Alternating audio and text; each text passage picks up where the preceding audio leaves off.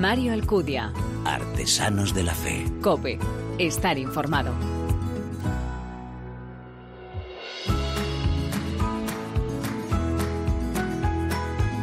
¿Qué tal? Muy buenas, te doy la bienvenida a esta séptima entrega de Artesanos de la Fe en cope.es, nuestra cuarta temporada, un espacio en el que te ofrecemos una vez al mes esa mirada diferente a la vida desde la fe, este programa en el que se da en la mano el testimonio, la lectura y la música elementos esenciales en esa imagen de la Iglesia joven a la que nos convoca el Papa. En un reciente encuentro, Francisco, con los institutos de vida consagrada, les invitaba a algo que podríamos hacer extensivo a todos los cristianos, revelar el amor del Padre con nuestra vida más que con palabras, a mostrarlo diariamente en los caminos del mundo. Hoy no es tanto el momento de los discursos persuasivos y convincentes, es sobre todo el momento del testimonio, porque mientras la apología divide, la belleza de la vida atrae. Una llamada, por tanto, a ser testigos capaces de atraer con el testimonio de nuestra vida, en testigos que con nuestro ejemplo demos ese testimonio de alegría que da la fe, que alimenta la esperanza, centinelas que miran hacia arriba con la palabra de Dios en el corazón y el amor a los hermanos en las manos. Convirtámonos en signo elocuente del Evangelio, dice el Papa, porque el Señor elige a los pequeños y cambia la historia con las proezas sencillas de los humildes. Ante el aparente esplendor mundano y la tentación del triunfalismo, los católicos debemos seguir el ejemplo del granito de mostaza, que es ínfimo, pero crece humilde y lentamente. Seamos esa levadura que fermenta en lo escondido, paciente, silenciosamente, gracias a la obra incesante del Espíritu Santo. Levadura de verdad, de bondad, de belleza, frente al riesgo de esa fe intimista, distante y quejumbrosa hagamos como nuestros invitados, entrar en el dinamismo del testimonio porque la alegría del Evangelio es incontenible, llena el corazón y la vida entera. Algunos de los que así lo viven, lo practican, los conocemos en cada programa. Como siempre, estoy seguro que quieres conocerlos. Gracias por elegirnos, descargarnos y escucharnos. Bienvenidos.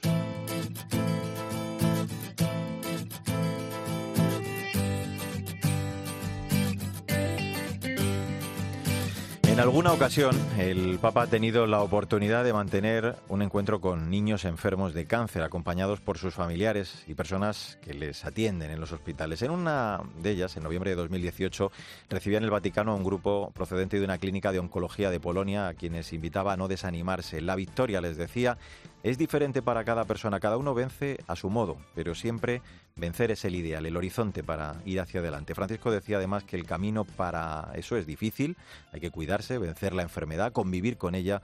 Todo esto es más fácil, claro, gracias a las familias, a las personas que están durante todo ese tiempo a su lado.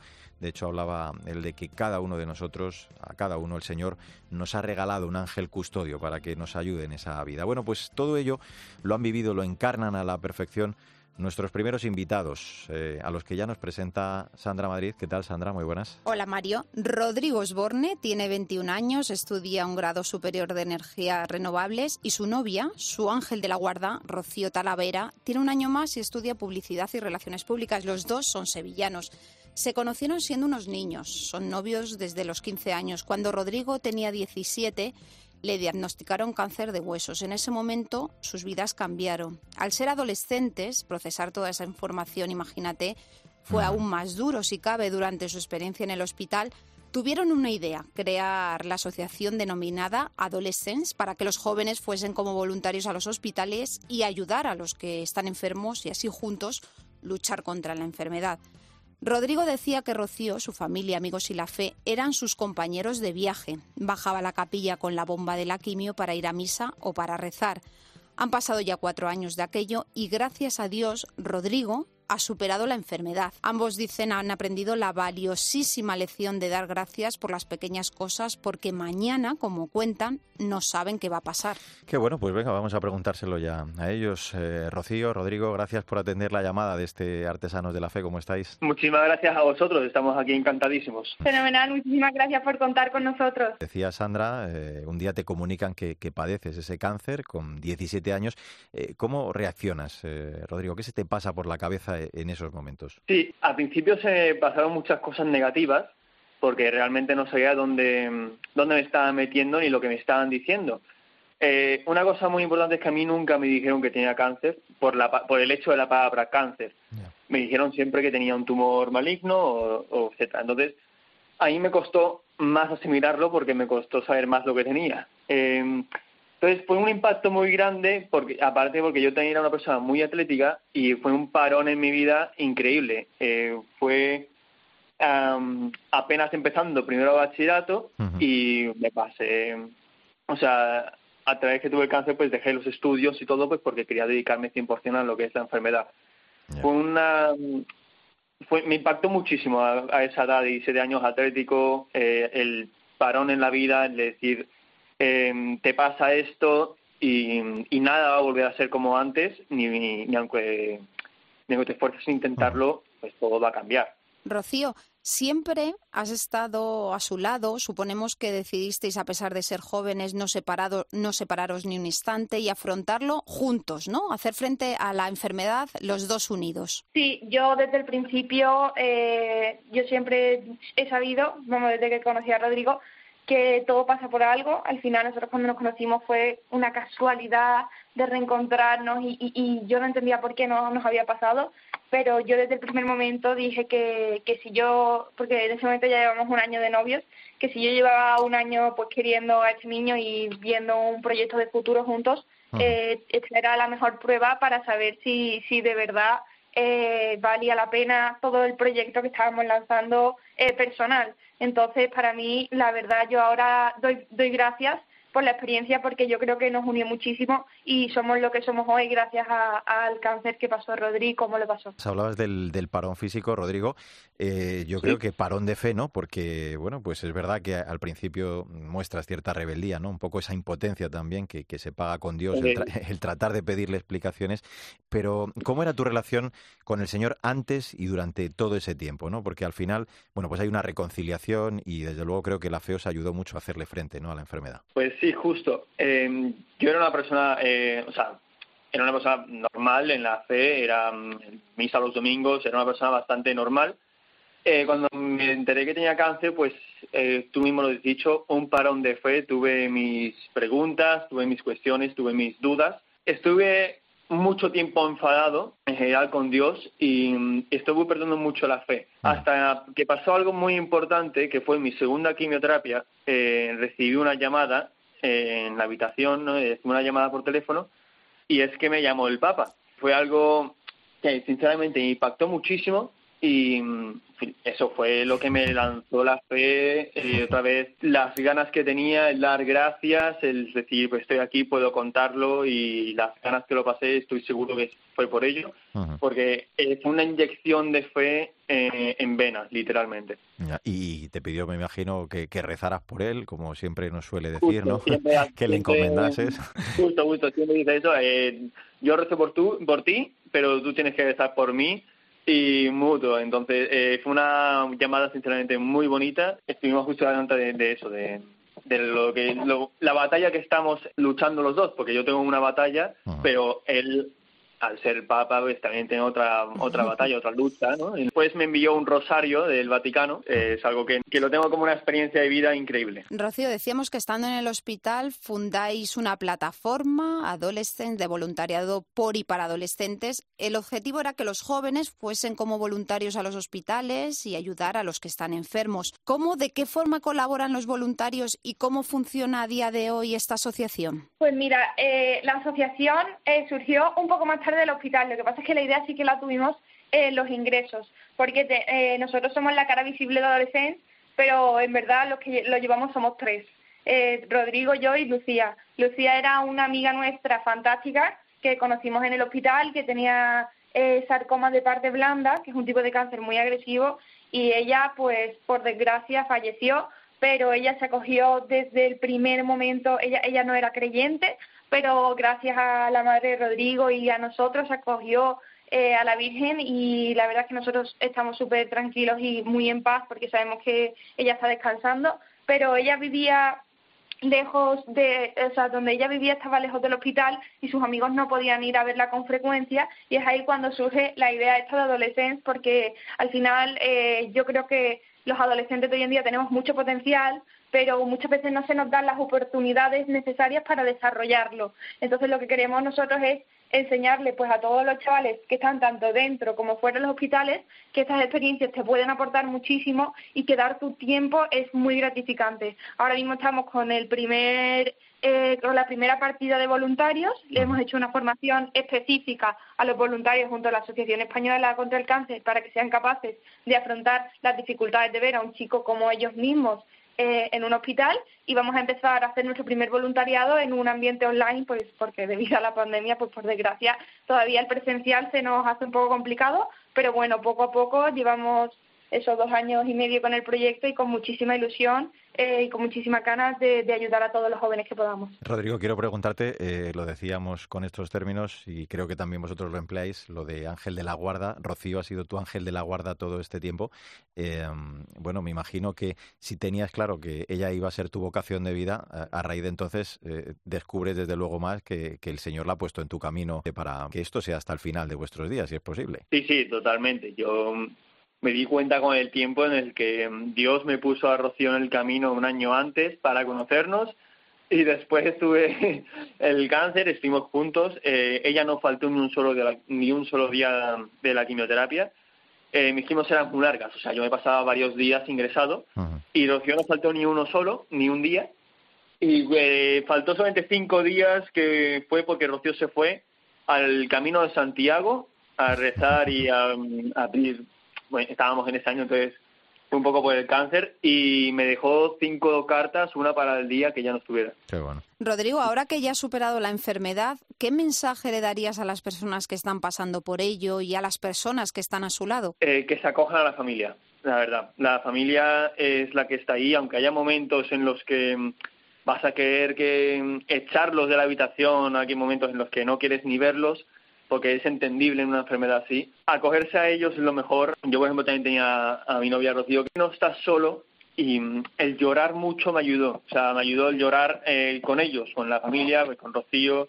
También confiar en ellos. Te hago una última también a ti, Rocío. Eh, hay que cargar el surtidor espiritual. Yo supongo que eso hiciste, entre otras cosas, cuando fuiste al Camino de Santiago, del que hablaba Rodrigo hace un momento nos preguntamos siempre por eso de quién cuida al cuidador, ¿no? Eh, porque tú imagino que tú tuviste esos momentos también, pues, de debilidad, de, sufrimiento. Eh, tendrías que hacerte un poco la fuerte, ¿no? Ante, ante él, pues ver, ver cómo también estaba padeciendo, ¿no? Eh, todo ello. me imagino que la fe también a ti te, te ayudó bastante, ¿no? A, superar esos momentos de, de bajón, ¿no? Y, y, que no siempre era esa sonrisa que tú le mostrabas a él. Sí, por supuesto. Mira, sabes que, que nosotros como ya te digo, ya llevábamos un año saliendo, entonces ya habíamos cogido la costumbre de ir a misa, de rezar juntos, a nosotros siempre nos ha gustado mucho rezar juntos, mm. y entonces nosotros cuando empezó el tratamiento decidimos que yo no podía soportar sola la carga, ni que él tampoco la podía soportar sola, entonces teníamos una regla de la balanza. Eh, cuando él estaba al 20% de actitud, por ejemplo, ¿vale? Tenía un día malo, yo tenía que estar al 80 para llegar al 100, pero yo también había días que estaba al 20, entonces él tenía que dar ese día al 80. Entonces así nos entendíamos muy bien y éramos capaces de, de pues eso, de seguir el camino. Y también, eh, entiéndeme, había días que, es que los dos estábamos a 20 y sobre todo yo que estaba haciendo el segundo de bachillerato, la selectividad, mm, no, había, no había que nos sacara del, mm. del recuadro de decir, es que hoy no tenemos energía, pero aún así te prometo que la gente desde fuera nos decía que lo llevamos con una fortaleza y una entereza increíble y yo creo firmemente que es gracias a la fe que teníamos, que también la madre de Rodrigo nos ayudó, nos ayudó muchísimo eh, a desarrollarla y a confiar en que todo pasa por algo y que toda acción tiene repercusión. Y yo creo que, que eso, que el Señor quiso que nosotros viviésemos eso, pues para ahora, unos años más tarde, poder transmitirle a los demás jóvenes todo lo que nosotros aprendimos. La experiencia del sufrimiento es un misterio. La razón humana no encuentra sentido nunca ese sufrimiento, no tiene lógica, porque solo mirando al crucificado, pues es como entramos en esa paz que, el sufrimiento a veces nos roba, esa certeza cristiana. Puede, como en el caso de, nuestros invitados, ayudar a comprender también esa tribulación, eh, ese modo en el que pues el Señor sale al encuentro y se hace para cada uno ese Dios cercano que libera y que nos salva. Ellos además lo aplicaron a través de esa asociación Adolescents para no quedarse solo ellos eh, en esa ayuda entre ellos con esa regla de la balanza de la que hablaba Rocío, sino también pues hacerla extensible a muchísima más gente. A la luz de la fe podemos leer en la enfermedad, el sufrimiento, esa particular experiencia para que se convierta en el tiempo digo de encuentro con el Señor, de esperanza, de salvación. Rodrigo Osborne, eh, Rocío Talavera, gracias de verdad por vuestro testimonio. Un abrazo fuerte. Muchas gracias, a vosotros. Muchísimas gracias por esa oportunidad. Sandra Madrid, muchísimas gracias también por acercarnos a esta pareja tan estupenda. ¿eh? La enfermedad, Mario, nos recuerda la naturaleza esencial de la vida y jóvenes que han vivido todo ello, como Rodrigo, Rocío, nos ofrecen ese gran testimonio dejando claro que Dios nunca abandona a sus hijos. Hasta, la, próxima. Mario Alcudia. Artesanos de la Fe. Cope. Estar informado.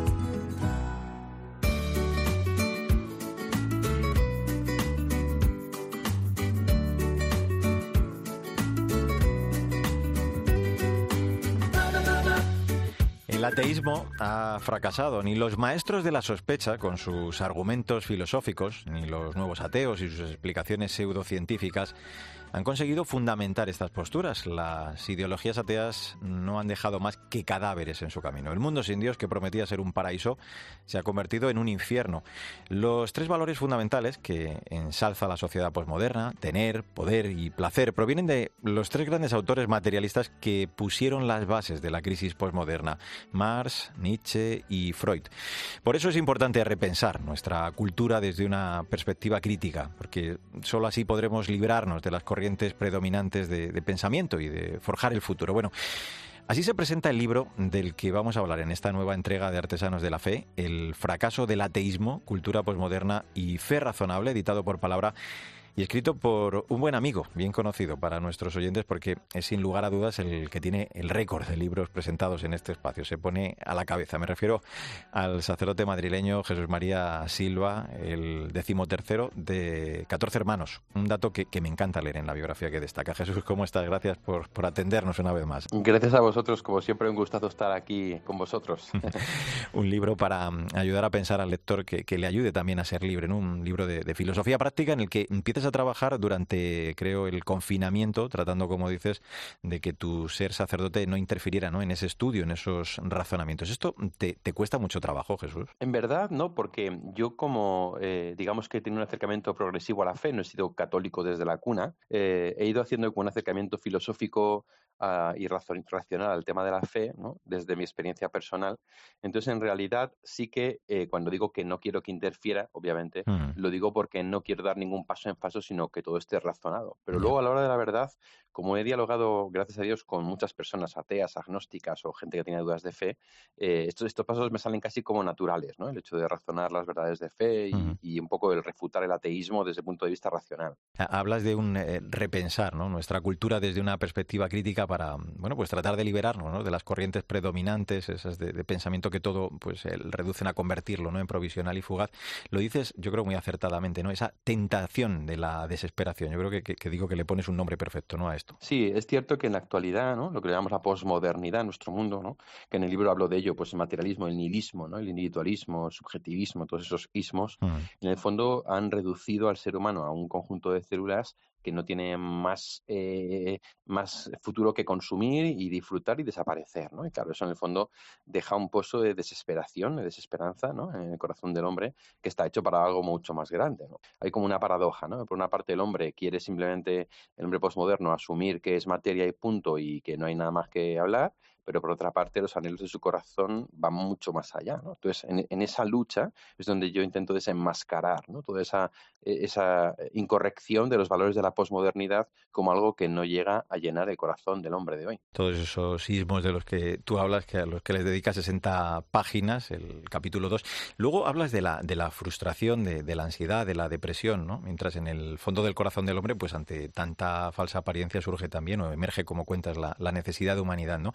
En nombre de todas esas cuestiones eh, se nos cuelan, claro, peligros como el aborto, la, eutanasia. En el fondo todo ello nos conduce también Jesús hacia un modo de pensamiento y de vida que, objetivamente, y creo que así lo dices, ¿no? ¿no? No, es bueno para el ser humano. Decía, no recuerdo quién era la Madre Teresa, ¿no? que el que no vive como piensa acaba pensando como vive. ¿no? Entonces, mm. muchas veces hoy no pensamos cómo estamos viviendo la vida, simplemente la, la cogemos y todo lo que nos suene a libertad, ¿no? como pues el aborto, la eutanasia, que parece como que son libertades, lo abrazamos como enseguida, pero claro, en el fondo es un atentado contra, contra nuestra esencia, que es, por ejemplo, pues el amor a la vida, el derecho del no nacido, el derecho del anciano, del del débil, ¿no? Entonces, eh, es como que de algún modo la desesperanza desemboca en ese tipo de comportamientos y ese tipo de comportamientos realimenta la, desesperanza, ¿no? Entonces, claro, es un círculo vicioso muy complicado. O sea, hoy en día una sociedad llena de ansiedad, llena de depresión porque hay una falta de sentido de la vida, al final se presenta la muerte como la única alternativa, pero claro, eso no deja de causar a su vez ansiedad y depresión. Entonces, entramos en un bucle, como dices tú, muy peligroso del que yo pienso que se puede salir, claro. Eh, hablas, de hecho, de, rescatar, ¿no? Creo que lo dices así, el pensamiento de la trampa, de, iluminar en el corazón la llama de la verdadera sabiduría. Y luego ya eh, en el capítulo 3 hablas de la naturaleza humana, ¿no? De la, crisis de identidad. Eh, hay un punto que me parece además clave en, ese aspecto, ¿no? Cuando dices que la, filosofía posmoderna nos invita a creer que, la religión es ese constructo humano del pasado, ¿no? Que el hombre actual ya no, se pregunta por lo religioso.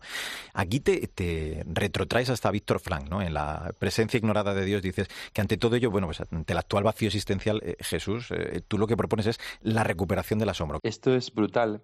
Víctor Frankl me impresionó mucho. Eh, hay un libro que todo el mundo conoce, ¿no? El, hombre en busca de sentido, que es como el, libro de Víctor Frankl, ¿no? Pero hay otro muy bueno, este que tú has mencionado, La mm. presencia ignorada de Dios, donde él va un poco más al fondo, ¿no? Y acaba diciendo que en el ser humano hay una tendencia natural a Dios y que cuando esta tendencia natural se reprime es causa de neurosis, ¿no? Dice él así literalmente. Mm. Y es que efectivamente es que con, la experiencia y, la reflexión te das cuenta de que es cierto. O sea, hay un anhelo de Dios, ¿no? Porque de algún modo eh, ha quedado como, como capado, castrado en la actualidad mediante esos, mm, digamos, eh, postulados posmodernos que se han asumido de que, pues, en eso que no hay nada, que todo es materia, que, hay absolutamente... Y es verdad que hemos perdido la capacidad de asombro, ¿no? O sea, en un mundo tan sobreestimulado donde vemos, pues, dragones en las películas, ¿no? Y ovnis y láser y futurismo y no sé qué, y como que ya nos hemos eh, perdido el detalle, ¿no? La belleza de, de, pues eso, ¿no? De una tarde soleada o de, de, una lluvia o del canto del pájaro. Entonces el asombro es en el fondo el que despierta en el corazón la pregunta, ¿no? Cuando nosotros ya nos asombramos de nada porque hemos matado el asombro, entonces no hay pregunta que responder. Por eso ahí propongo precisamente, como tú bien decías, recuperar el asombro, que es en el fondo el primer paso del conocimiento. Marx, eh, Nietzsche, Freud, bueno, todos ellos bebieron de, Feuerbach, ¿no? El padre del humanismo ateo, decían que, que Dios era una invención humana. Y, tú lo que haces es, eh, bueno, hablar de, cómo se reduce así, ¿no? La plenitud también del ser humano, ¿no? Esas tres cosas, el, tener, el poder, el placer, como decía yo al principio cuando presentábamos eh, la entrevista. Eh, argumentar aquello de, que decía Nietzsche de que Dios ha muerto, ¿no? Y, tú dices que, Dios no puede morir, ¿no? Por más que el hombre ha intentado matarlo. O sea, que el hombre necesita un sentido de la vida y además que, que el sinsentido es que es invivible, ¿no? Totalmente, absolutamente. De hecho, es precisamente lo que comentabas tú al principio de la sinopsis del libro, ¿no? Cuando digo que las ideologías ateas no han dejado más que cadáveres en su camino, ¿no? Que el mundo sin Dios se ha convertido en un infierno, porque todos estos autores, Friedrich Nietzsche y Feuerbach, ¿no? Que es como decías tú, el padre, el padre de estos tres autores, eh, pues pensaban que al quitar a Dios de en medio llegaríamos a un mundo pues paradisiaco donde el hombre sería realmente el mismo, ¿no? Donde podría ser libre de todos los constructos culturales que le han impuesto durante un montón de tiempo.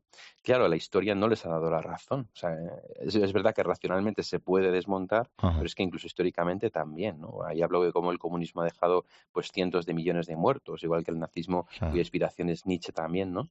Freud por lo menos no ha causado a nadie que, que haya matado gente, pero al final es verdad que pone el punto clave en el placer, ¿no? y mm. como dicen otros de mis libros, el placer cuando se convierte en un fin en sí mismo hace morir al amor, ¿no? y entonces se convierte el ser humano en un ser pues adicto, patológico, donde, que, no, que no llega a la profundidad de la entrega. ¿no?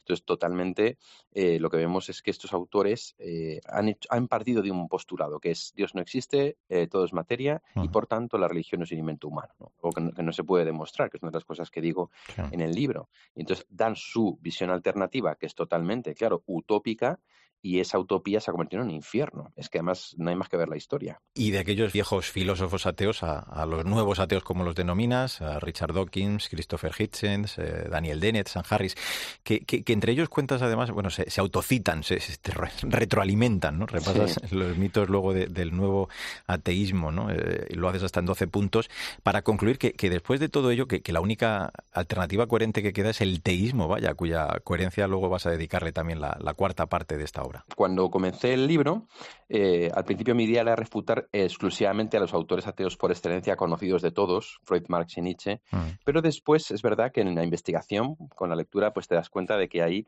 una nueva forma de ateísmo que no parte tanto desde el punto de vista filosófico, sino pretendidamente científico. Y te encuentras a estos cuatro hombres, uno de ellos está ya al otro lado, ¿no? porque ha cruzado, ha cruzado el, gran salto, esperemos que esté en el cielo, y, que se denominan a sí mismos los cuatro jinetes del apocalipsis, ¿no? como diciendo, hemos venido aquí para acabar con la religión. Y entonces empiezan a repetir tópicos un poco cientificistas, pero mal entendidos. ¿no? Eh, ponen la ciencia como nueva religión, como nueva fe en realidad.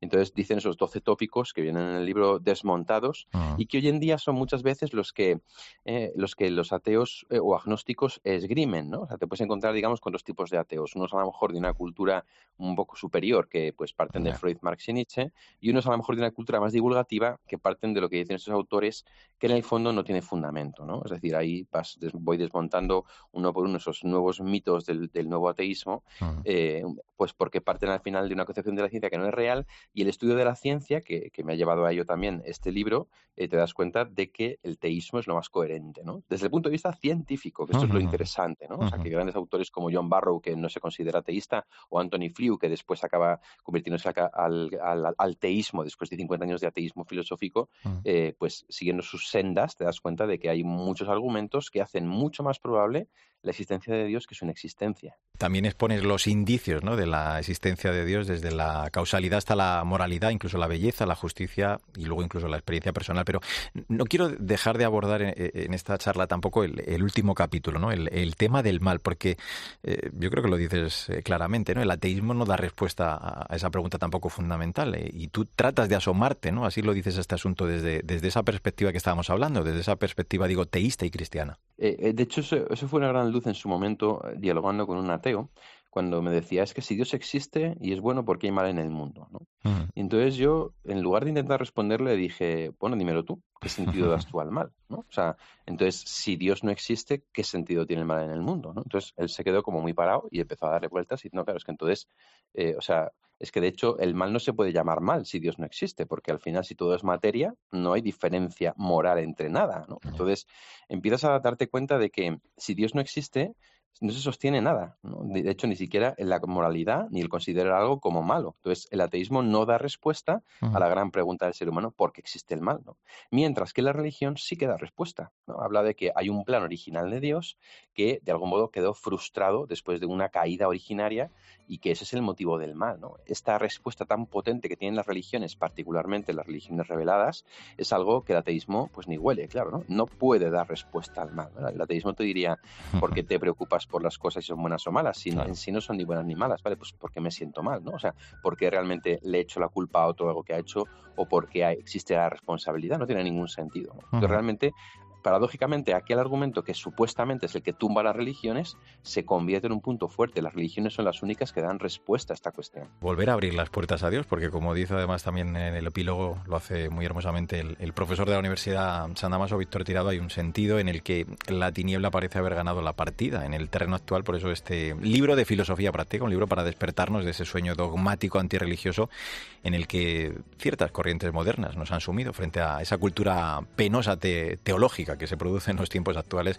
esta obra que nos invita a replantearnos todas estas cuestiones decisivas a la luz del credo de la Iglesia. Te voy a recordar de nuevo el título, El fracaso del ateísmo, cultura posmoderna y fe razonable, editado por Palabra y ha escrito nuestro invitado eh, Jesús María Silva, al que agradezco como siempre su siempre amable atención. Jesús, gracias por acompañarnos y enhorabuena de verdad por el libro. Un abrazo fuerte. Gracias, Mario. Un abrazo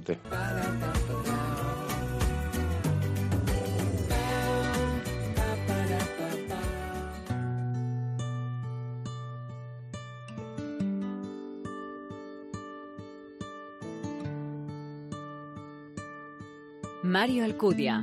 Artesanos de la Fe. Cope. Estar informado. Enséñame a abrazar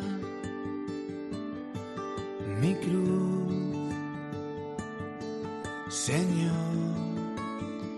Esto que suena es Kenosis, el tema que da nombre al grupo al que nos acercamos en esta recta final de esta nueva entrega de Artesanos de la Fe. Un tema que refleja a la perfección lo que estos 20 jóvenes se propusieron al embarcarse en esta aventura musical. Todo comenzó cuando algunos de ellos comenzaron a cantar en las horas eucarísticas de los jueves de la Universidad Francisco de Vitoria. La mayoría participaban en el Regnum Christi y ahí entendieron que quizá el Señor les estaba llamando a dar un paso más aquello que hacían de cantar en esas adoraciones. Si no puedo apartar el cáliz de mi realidad, renuncio a mi plan, acojo tu verdad. Todos sus integrantes dicen que de una u otra forma se han sentido llamados a este proyecto, a este apostolado, pero Creo que lo mejor es que nos lo cuente todo ya uno de sus integrantes, Borja Alejalde. Eh, Borja, gracias por atender la llamada de este Artesanos de la Fe. ¿Cómo estás? Hola, ¿qué tal? Muy bien, muchas gracias. A vosotros por acompañarnos. Y decía que, sois un grupo de jóvenes madrileños a los que os une la música, la fe, en concreto vuestra pertenencia al Regnum Christi, esas adoraciones, esas horas eh, santas. en tu caso particular, eh, pues comenzaste a estudiar, dices, providencialmente en la Universidad Francisco de Vitoria, estudiar periodismo y comunicación audiovisual, allí poco a poco la pastoral, el voluntariado un retiro de FETA, las misiones en Argentina. En fin, cada uno de los eh, componentes tiene una historia particular, pero, pero a todos os une también la música, ¿no? Sí, efectivamente. Cada uno viene de su padre, de su madre, pero, pero sí, en el reino, en la universidad, pues algunos venían tocando un poco de, pues de, de siempre, del cole, en las adoraciones, en alguna misa, ¿no? Y, y, poco a poco nos, nos, fuimos reuniendo en torno a, Cristo y, a la música, ¿no? Entonces ahí también eso que hablabas del llamado también pues viene un poco de, pues como va haciendo las cosas el Señor, con, con delicadeza. Cantar os ayuda, claro, a, profundizar en la, en la, vida espiritual. Alguno de los componentes incluso pues ha dado un paso más ¿no? en ese compromiso de, seguir por completo al Señor. Hay un seminarista, creo, una consagrada en formación. Hay una cosa hermosa que decís también, que aunque sois muy distintos, tú decías antes, cada uno somos de nuestro padre y nuestra madre, ¿no? Pero es verdad que quien os une es el Señor, ¿no? Que es el, el pilar fundamental de vuestra amistad, esa amistad que se ha generado en torno a Él y a, la música, ¿no? A esa labor de evangelización que tenéis. Totalmente, es, es lo que nos une, ¿no? Y quizás si no, no tendría mucho sentido, ¿no? Eh, pues sería pasárnoslo bien, eh, que está fenomenal y es súper necesario y nos lo pasamos bien, eh, pero también, pues eso, nos une el Señor, nos une pues que pertenecemos la mayoría al Reino Christi y sí, entre ellos está pues el hermano Daniel o Monse que, que, es consagrada, pues eso, cada uno es de su realidad, su vocación, pero unidos también en esta vocación a la música cada uno a, su manera también, con su historia personal y, y, todo, pero sí, es muy bonito ver cómo, cómo también eh, no es solo eh, cantar, no es solo ser amigos, sino que es eh, todo unido en Cristo. Qué bueno. ¿Y, cómo os dais cuenta, Borja, que eh, quién o quiénes sois los que lo veis claramente eso de que quizá eh, pues Dios quería algo más serio en toda esta tarea? Porque, bueno, no sé, si me permites, hay una especie de discernimiento ¿no? en todo este camino que, os indica de alguna forma pues que teníais que dar ese paso ¿no? para, para juntaros e iniciar esta aventura musical. Yo creo que, bueno, un poco el discernimiento se va dando poco a poco. Sí que es verdad que, que todo, yo creo que explota, por decirlo así, en, en una convivencia que tuvimos, eh, pues a principios, a finales de curso del año pasado, principios de verano, en la que, bueno, se habla de hacer una apuesta real por, por un ministerio como es el de la música, que no solo sea cantar, sino que vaya mucho más allá, ¿no? Que ayude a rezar, eh, en la que se cuiden los detalles, etcétera, etcétera. Y también ese discernimiento, ¿no? Pues, pues de modo muy sencillo, ¿no? Hay, se nos ha dado un don, a, unos más, otros menos. Hay gente que canta fenomenal, que toca fenomenal. Eh, nos acerca a Dios y, vemos que con la música estamos creciendo personalmente, ¿no? Entonces, si con esas tres cosas creo mm. que, que pues se ve de sobra que, pues, que el Señor va llamando por ahí y, si ves también, lo, se van viendo los, los, frutos también, entonces, pues, pues ayuda mucho y, y también pues es signo de que, de que vamos por buen camino. Parece que llega el momento y otra vez vuelvo a escuchar. Tomad, comer todos de Qué ganas tengo de comerte. Bueno, no hemos hablado todavía, aunque parezca mentira, del nombre de vuestro grupo, es esa palabra griega con la que queréis eh, reflejar pues eh, el ser ese instrumento de Dios, ¿no? En el que queréis convertiros para que, las personas puedan llegar también a él a través de la música.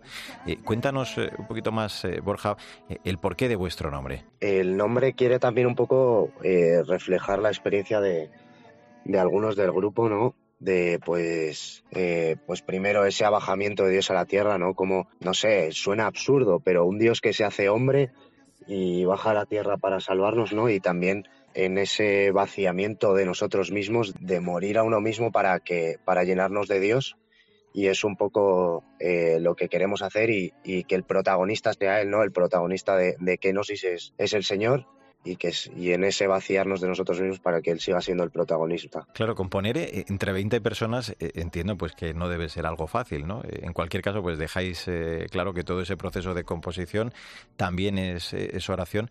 el componer os ayuda a rezar y, acercaros a Jesús. Borja, imagino que esto es algo muy especial, ¿no? cuéntanos cómo os inspiráis de alguna forma para, para, sacar adelante todas esas letras de estos temas que, que, estamos escuchando, que nos están acompañando. Mira, justamente yo no, no compongo porque no tengo ese ¿no? Pero hay, hay otros cuantos que sí, ¿no? Pues sobre todo nacen de, la experiencia personal y, de lo que lleva en el corazón, ¿no?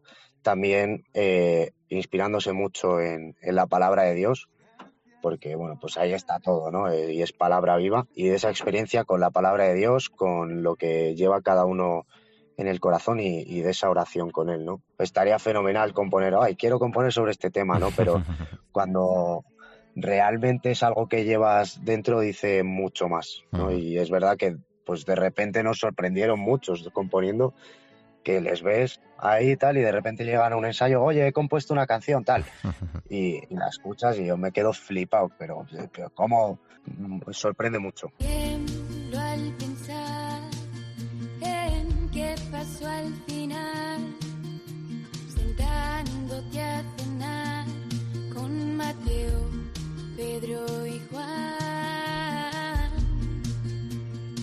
Pues esto es eh, precisamente Mateo, Pedro y Juan. A, finales eh, del año pasado eh, fuisteis seleccionados en un concurso que convocaron las delegaciones de juventud de, Madrid, de Alcalá de Henares y de Getafe, también junto a Confer Madrid, la Comunidad de Madrid. se trata del Madrid Life Talent, en el que fuisteis seleccionados entre los seis finalistas. De hecho, cuando estamos haciendo esta entrevista precisamente, estáis a punto de, conocer si finalmente sois los ganadores. Habéis recibido en estas últimas semanas, Borja, clases magistrales de bueno, artistas como Nacho Cano, de Toño Casado, también de productores musicales como David Santa Fe. Y, nosotros en este programa, fíjate, estamos eh, viendo, ¿no? Estamos analizando pues en cada entrega cómo está surgiendo, cómo se, está profesionalizando a gran nivel la música católica.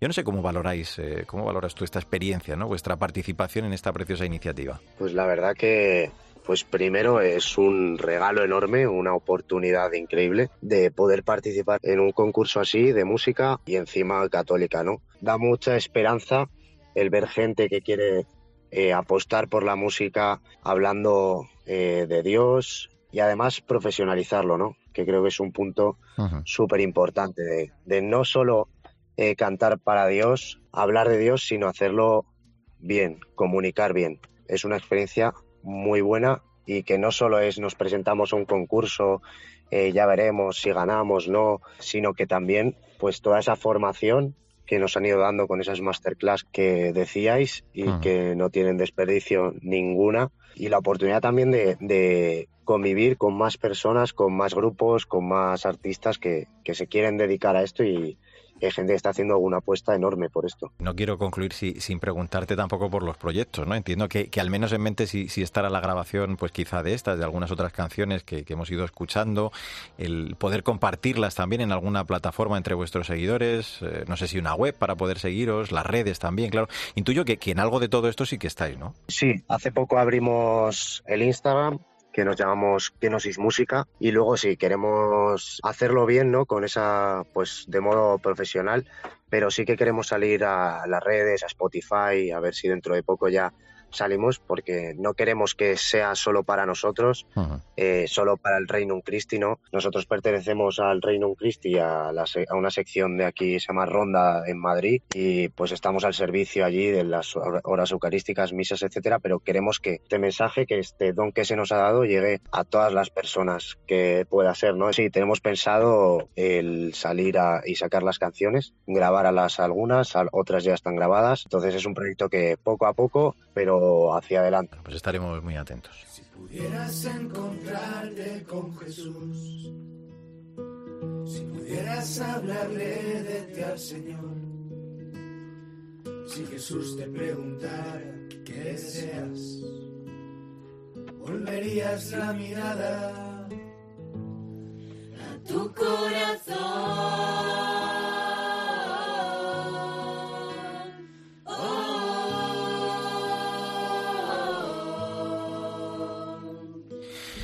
Bueno, pues eh, después del concurso quieren seguir componiendo, ya lo hemos escuchado, seguir viviendo ese carisma del Regnum Christi en el día a día y poder transmitirlo. Y lo más importante, seguir acercándose a Jesús, crecer en esa relación con Él y con su música, que también quienes les escuchan pueden hacerlo y quieren que el mundo sepa que es urgente que vivamos como resucitados porque el Señor quiso morir por amor hacia nosotros y no podemos hacer otra cosa. Borja Elejalde, gracias por haber atendido la llamada de este Artesanos de la Fe. Un abrazo y, os seguimos con, con atención, ¿eh? vuestra trayectoria. Un abrazo fuerte. Un abrazo, muchísimas gracias. Y antes de despedirnos, por cierto, en esta ocasión vamos a escuchar precisamente uno de los grandes de la música también en nuestro país, Nacho Cano, que impartía, precisamente lo decíamos, una masterclass a estos jóvenes que han participado, que están participando en el concurso del Madrid Life Talent.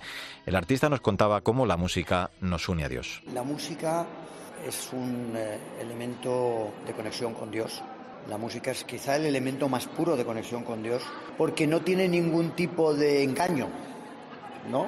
O sea, por ejemplo, cuando nosotros rezamos, podemos estar diciendo cosas que luego no se, no se relacionan con la realidad, ¿no? Pero cuando cantas, cuando emites un sonido, una vibración, creo que es la forma de conexión más pura con... porque es creación pura. La parte más material de la creación, que es lo que nosotros vemos, no es tan pura como la esencia de la creación. Y creo que la música es fundamental en toda la tradición cristiana y católica, estaba ahí por, por algo luego es una forma de transmitir mensajes en el, tiempo, ¿no? Pues se necesitan cristianos iluminados, pero sobre todo luminosos, que con la palabra, con gestos, con su música también, en definitiva, que con su ejemplo, con su vida, enciendan esas luces de esperanza en la oscuridad, cristianos que lleven caricias a las soledades del sufrimiento, que siembren brotes de evangelio en los áridos campos de la cotidianidad. Y ahora sí, como siempre te digo, no olvides que el arte de la vida es el camino que debe conducirnos a Dios. Te espero en nuestro próximo programa.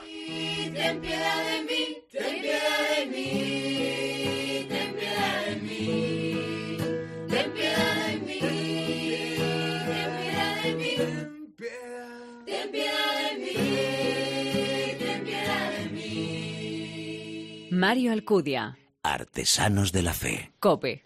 Estar informado.